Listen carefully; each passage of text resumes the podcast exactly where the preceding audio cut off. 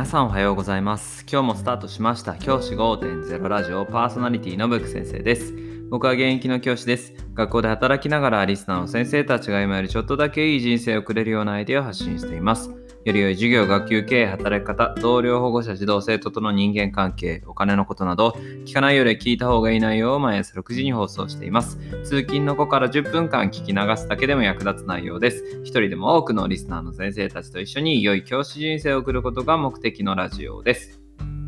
今回のテーマは、福利の効果は偉大という話をしたいと思います。先生方は投資をされているでしょうか？以前からこの教師5.0ラジオでは投資をどんどん進めましょうという話をしてきました。日本にある有料な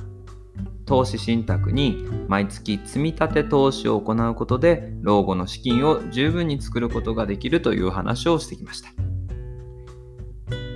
今回はですね、その投資の中で早く始めた方がいい理由をちょっとお話ししたいと思います。もしまだ投資を始めていない先生は一刻も早く始めてほしい。僕はそういうふうに思っています。それはなぜか。理由は、福利の効果が変わってくるからです。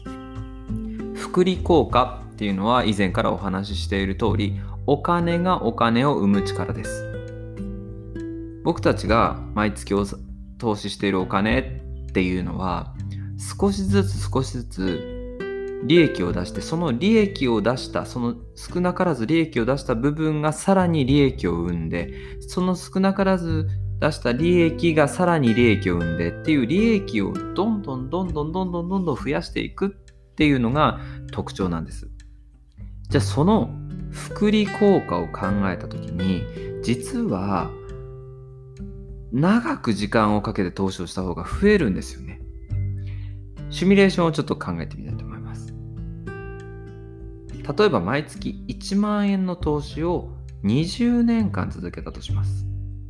例えば今30代の先生は50代、そろそろ退職かな、退職も近づいてきたかなというところまで20年間年間のリターン6%これは大体あの米国株であったりとかに投資をすれば出てくる大体6%ぐらい利益が出せるっていう数値なんですけどそれで計算したところ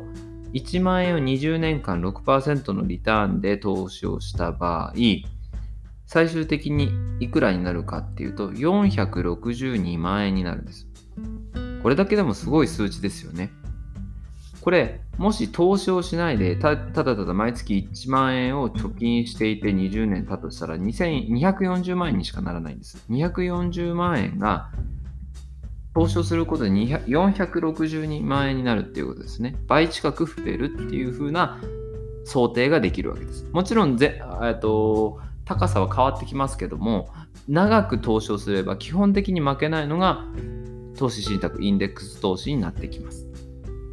じゃあこれ20年っていう数値を例えばですけど30年にしてみます。例えば今20代の先生なんかは30年投資をしても十分現役の先生としてやっている時代だと思うんです。1万円を30年6%で投資したらいくらになるかっていうと、なんと1000万円を超えます。1004万5150円になるんです。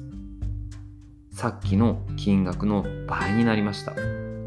たった10年、まあ10年違うだけで、実はリターンが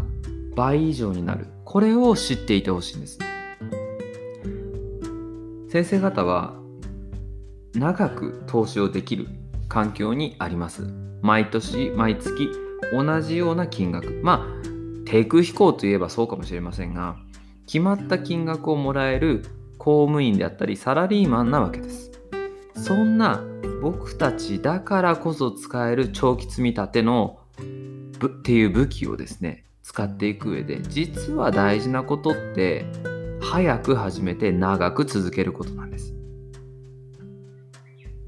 先生方の中には投資怖えなって思ってる先生も多いと思います。詐欺とかも効くしなっていうふうに思ってる方も多いと思うので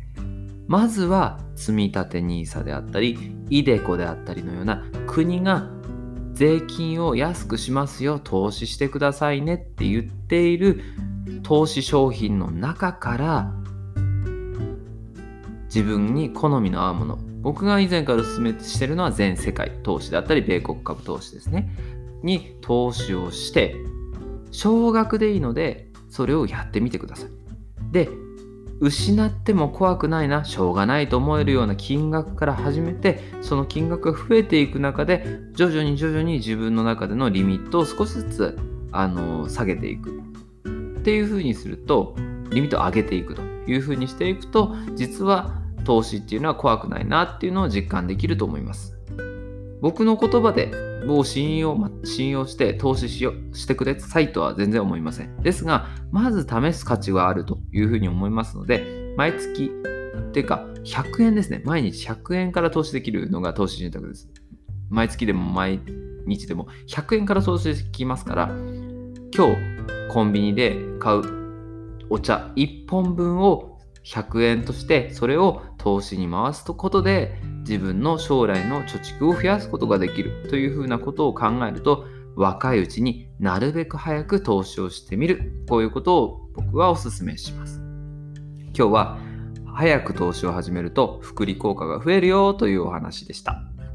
じゃあ今日はこの辺で起立例着席。さようなら。また明日。